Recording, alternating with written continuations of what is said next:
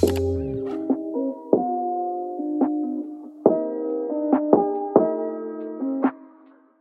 salut, c'est Erwin le coach canin, bienvenue dans cette, j'allais dire nouvelle vidéo, dans ce nouveau podcast.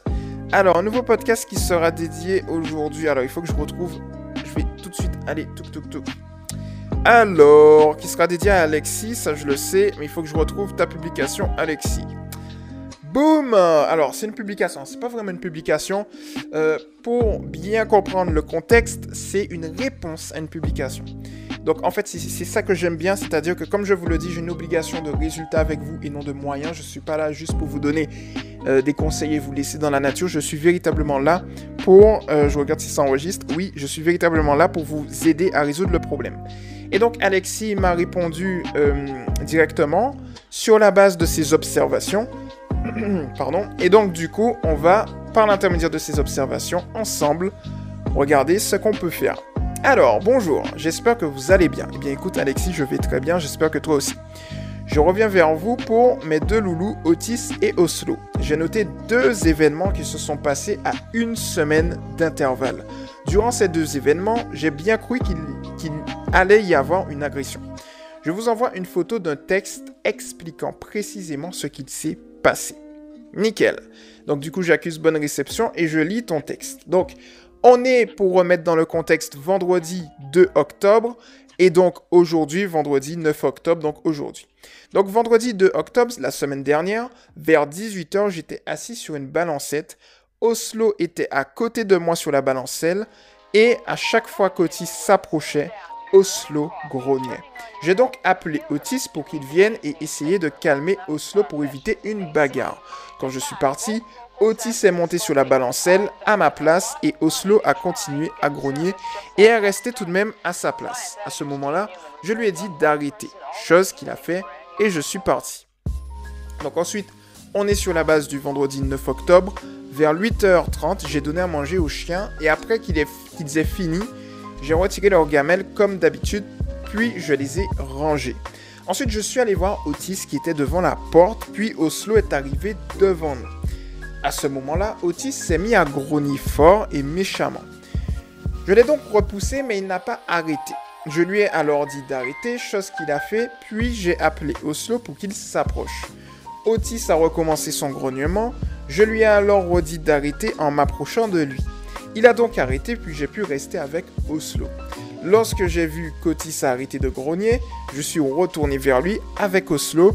Il n'a pas repris son grognement, mais il a regardé méchamment Oslo pendant au moins 2 à 3 minutes, puis ils sont repartis tous les deux comme si de rien n'était. Alors je me lève, je me lève un petit peu, et je vais aller sur... Euh, me balade un petit peu dans le studio d'enregistrement. Avant de m'asseoir à nouveau devant euh, directement, le micro il est bien réceptif, c'est bien. Avant de me rasseoir, au niveau de ta réponse, j'avais, en fait, parce que tu m'avais envoyé, Alexis, la réponse ce matin. Et en gros, je l'ai analysé. Et étant donné que je voulais pas justement que les idées que j'avais sur l'instant sortent, puisque quand j'ai lu, c'est ça mon problème, quand je lis, les idées viennent tout de suite.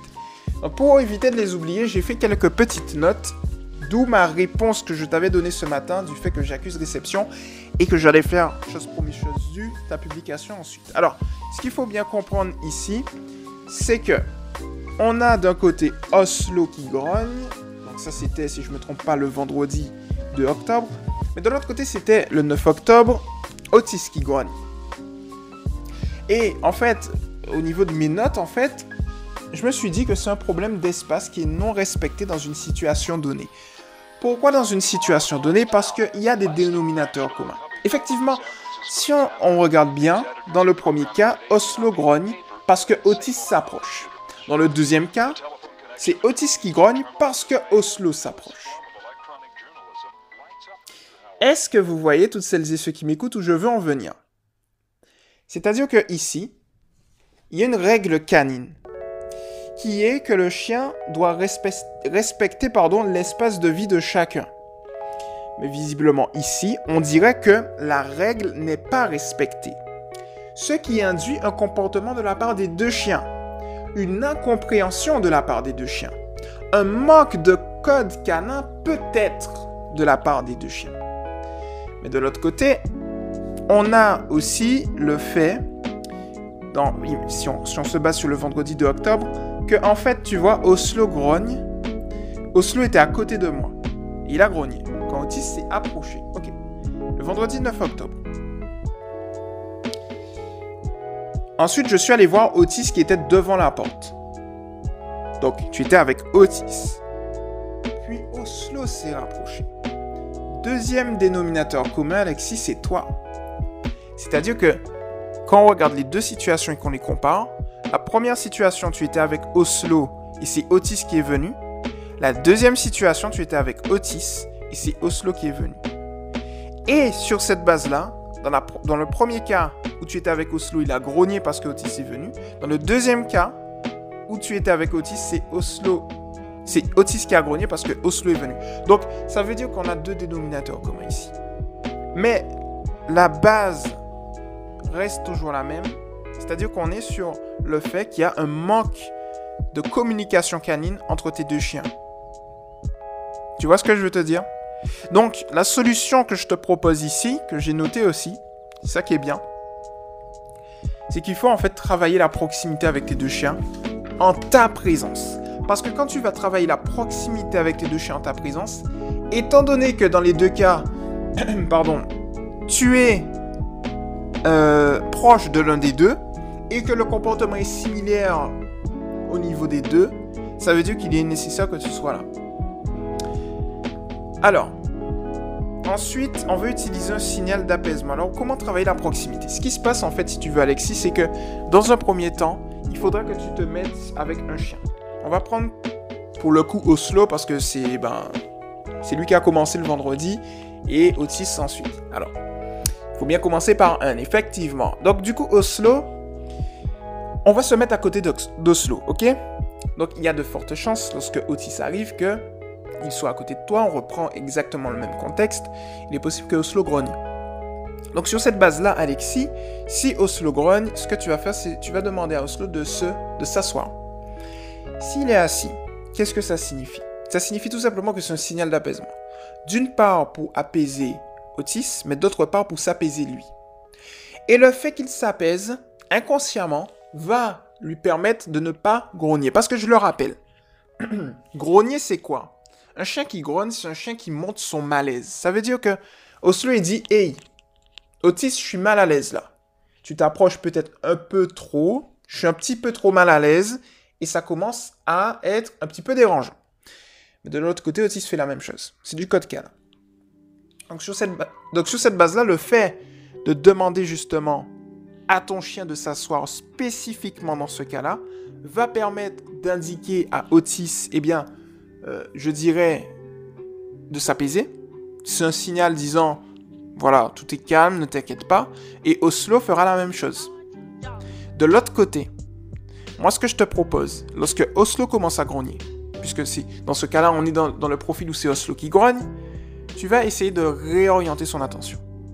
Prends une friandise par exemple, tu essaies de réorienter son attention. Tu le fais balader un petit peu, tu lui donnes un petit tricks. Par exemple, tu peux lui demander euh, s'il il, sera déjà assis. Mais un autre truc que tu peux faire s'il est déjà assis, avant qu'il s'assoie, s'il est debout et il grogne, tu peux lui demander de s'asseoir ou tu peux lui demander de, de se coucher. Tu vois, des éléments comme ça. S'il grogne et qu'il est déjà assis, tu réorientes son attention, tu lui demandes un coucher, tu lui redemandes de s'asseoir et tu lui donnes la récompense. Ce que je veux faire par là, c'est que il faut à tout prix essayer de, réorienter son attention de telle, de telle sorte à redynamiser, je dirais, la relation entre les deux, éviter la friction, refroidir les choses. Et donc, petit à petit, avec la pratique, on va faire en sorte que Oslo puisse, dans cette situation spécifique, faire de Otis non pas une menace ou un élément qui lui donne une gêne, mais un élément à récompense.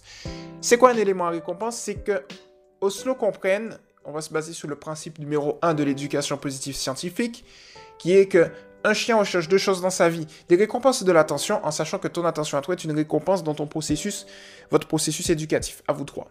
Tes deux chiens et toi. Donc sur cette base-là, on va lui dire, ok, Oslo, il va comprendre que, ben, en fait, lorsque je suis calme et serein, en présence de mon référent affectif et que Otis avance, j'ai de très bonnes choses. Donc, au final, je n'ai pas besoin d'avoir peur, je n'ai pas besoin de grogner, je n'ai pas besoin de montrer mon inconfort puisque c'est du confort, puisque je sais que j'aurai quelque chose. On va faire exactement la même chose pour Otis. Et donc, on se rend compte sur cette base-là que euh, si je reprends ta publication, tac, la, publication initiale, tu disais justement que tu as deux CTR de deux ans. Euh, ils ont, tu les as depuis deux mois, ils peuvent rester avec d'autres chiens, mais un des deux devient agressif d'un coup envers tout type de chien. Et ensuite, tu m'avais donné justement d'autres éléments. Euh, c'est arrivé ce week-end qu'il attaque un petit chien, alors que quatre heures avant, tout se passait bien entre eux. Où il y a un mois, il s'en il est pris à un labrador qui était couché sous une table. En fait, on se rend compte qu'effectivement, que sous cette base-là, c'est un rapport de, euh, de, proximité. C'est-à-dire, en gros, si tu veux, comme je l'ai dit, c'est un problème d'espace. tu vois, chacun a un espace personnel et chacun a son caractère. Il y a certains chiens qui stressent énormément vis-à-vis de ça. Et donc sur cette base-là, effectivement, alors je vais regarder également parce que je crois que euh, le petit chien, il était à côté de mon nain. Pour le labrador, j'ai oublié de préciser. Ok. Il n'y en a pas eu. Alors, je relis un petit peu ton historique. Hein. Alors... Euh,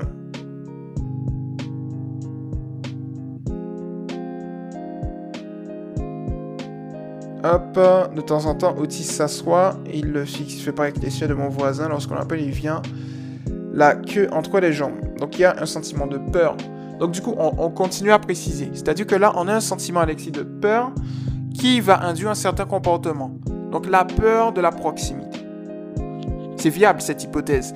Donc la peur de la proximité en fonction de contexte spécifique, parce que on se rend bien compte que c'est sur un contexte où il y a deux semaines qui est décalé. Ça veut dire quoi? Le problème, il est notable, il est visible, mais il n'est pas critique. Parce que si c'était un problème critique, on aurait eu le problème tous les jours, à chaque heure du moment, à chaque croisement dans la journée. Alors que là, on se rend bien compte, effectivement, Alexis toutes celles et ceux qui m'écoutent, c'est que à 3 minutes, donc en gros, si je reprends le vendredi 9 octobre, il n'a pas repris son, grognement. Donc là, on parle de Otis, mais il a regardé méchamment Oslo pendant au moins 2 à 3 minutes, puis ils sont repartis tous les deux comme si de rien n'était. On a affaire à deux enfants, deux frères qui se chamaillent, mais méchamment.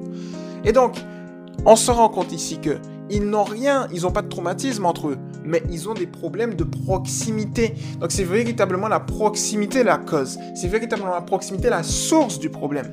Parce que ce qu'il faut rappeler, ce qu'il faut bien comprendre, c'est que le chien, comme je l'ai dit, il respecte l'espace de vie de chacun. Mais en fonction du caractère de n'importe quel chien, l'espace de vie peut varier de très proche à très très très loin. Il y a certains chiens qui ont une certaine réactivité. Ça, ça va dépendre du passé du chien, de ce que le chien a vécu. Mais il y a des chiens, ils vont éviter de laisser approcher des chiens à plus de 5 mètres, à plus de 10 mètres. Il y a des chiens qui sont réactifs, ils voient un chien dans leur champ visuel à 20 mètres, ils aboient.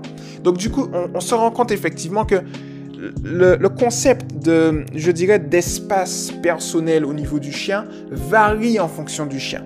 Donc, et en fonction du contexte. Parce que si le contexte est négatif, il est possible que la peur que le chien va avoir, l'appréhension, c'est un bon, terme, soit différent. Et donc, si l'appréhension n'est pas bonne, dans un contexte qui n'est pas bon, en fonction d'éléments et de stimulus que le chien a décidé que voilà, que ce serait, eh bien, on va avoir ce comportement.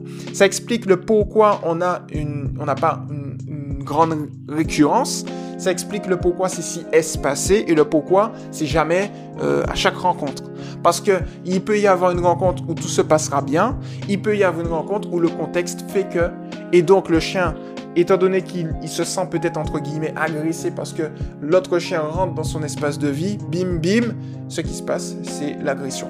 Voilà un peu pour t'expliquer ce qui se passe, je pense, dans, le, dans la tête de tes chiens à l'heure actuelle. Étant donné qu'ils ont vécu ensemble, qu'ils ont évolué ensemble, il y a un certain mimétisme qui s'est mis en place. Et donc ce mimétisme a tendance effectivement, Alexis, et toutes celles et ceux qui m'écoutent, à générer ce genre de comportement. Donc ce qu'il faut faire ici, effectivement, c'est euh, un contre-conditionnement aussi. Alors j'en ai, c'est le dernier truc que j'ai noté. Donc je t'ai dit qu'il faut les laisser s'asseoir, etc. Mais moi je pense qu'il faut que tu te mettes par exemple dans une zone, dans une pièce aérée, euh, à l'intérieur, mais tu peux même faire ça en promenade. Et puis tu vas travailler la proximité. C'est-à-dire qu'en gros, il te faudra être deux. Il faudra une personne qui va tenir, imaginons, Oslo. Une autre personne qui va tenir Otis. Tu vas venir près de Oslo. Tu vas observer Oslo. S'il adopte une attitude calme et sereine, tu vas le féliciter. Tu vas avancer d'un mètre. Puis, imaginons que tu te mets à 3 mètres, tu avances d'un mètre. Tu l'observes. Si c'est toujours calme et serein, avance d'un mètre. Et ainsi de suite. Tu arrives à un moment où ils sont très proches. Si tu vois que ça commence à avoir un petit peu de friction, tu attends et tu regardes si ça peut se calmer. Si ça se calme, tu félicites. Si ça se calme pas, tu, voilà, tu, tu recules d'un mètre. Et tu fais ce travail comme ça. Et avec la pratique, ils auront tendance à faire quoi? Ils auront tendance à aimer la proximité parce qu'ils auront de très bonnes choses. Et tu te souviens lorsque je parlais de éléments à récompense? Eh bien, l'un comme l'autre, ils deviendront des éléments à récompense. C'est-à-dire qu'ils vont refaire la confiance, ils vont reconstruire la confiance, ils vont apprécier la proximité entre eux. Et c'est de ça dont, on, il est question. L'exercice que je t'ai donné, tu peux exactement le faire avec n'importe quel chien, parce que c'est une question de proximité qu'il y a comme problème. Ok? Donc sur cette base-là, tu peux faire ça. Ensuite, bien évidemment, il faut t'assurer de toujours garder une attitude calme et sereine. Et un truc que je te, je, je te propose d'observer, c'est tout simplement le fait de, euh, de regarder le contexte. Tu vois, j'allais oublier ce que j'allais dire. De regarder le contexte. Parce que si tu regardes le contexte, ce qui va se passer, c'est que tu sauras exactement au niveau de quoi, euh, je dirais, ton, tes chiens réagissent. Dans quel type de contexte ils réagissent, tu vois? Et donc petit à petit, progressivement, tu peux regarder ce qu'il y a autour.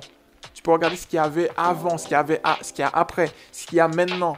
Est-ce qu'il y a des éléments qui les font réagir, qui les mettent dans un état émotionnel? Voilà. Euh, je sais plus s'il y en a un des deux qui s'était fait euh, agresser ou autre.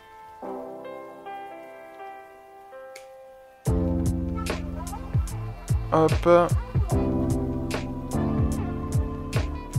Je regarde un petit peu.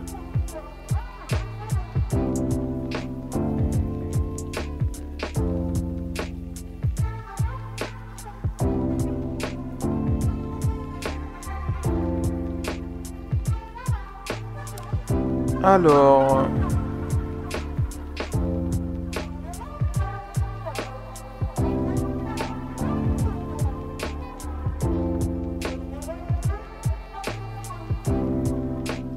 Ok.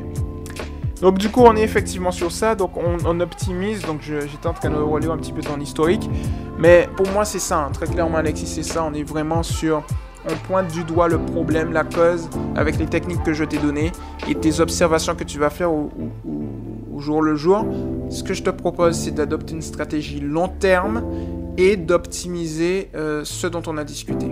Parce que lorsque tu vas optimiser, tu vas trouver euh, de fil en aiguille de nouveaux éléments qui vont te permettre de rebondir sur d'autres éléments, bim bim badaboum, de personnaliser vraiment et véritablement pour toi.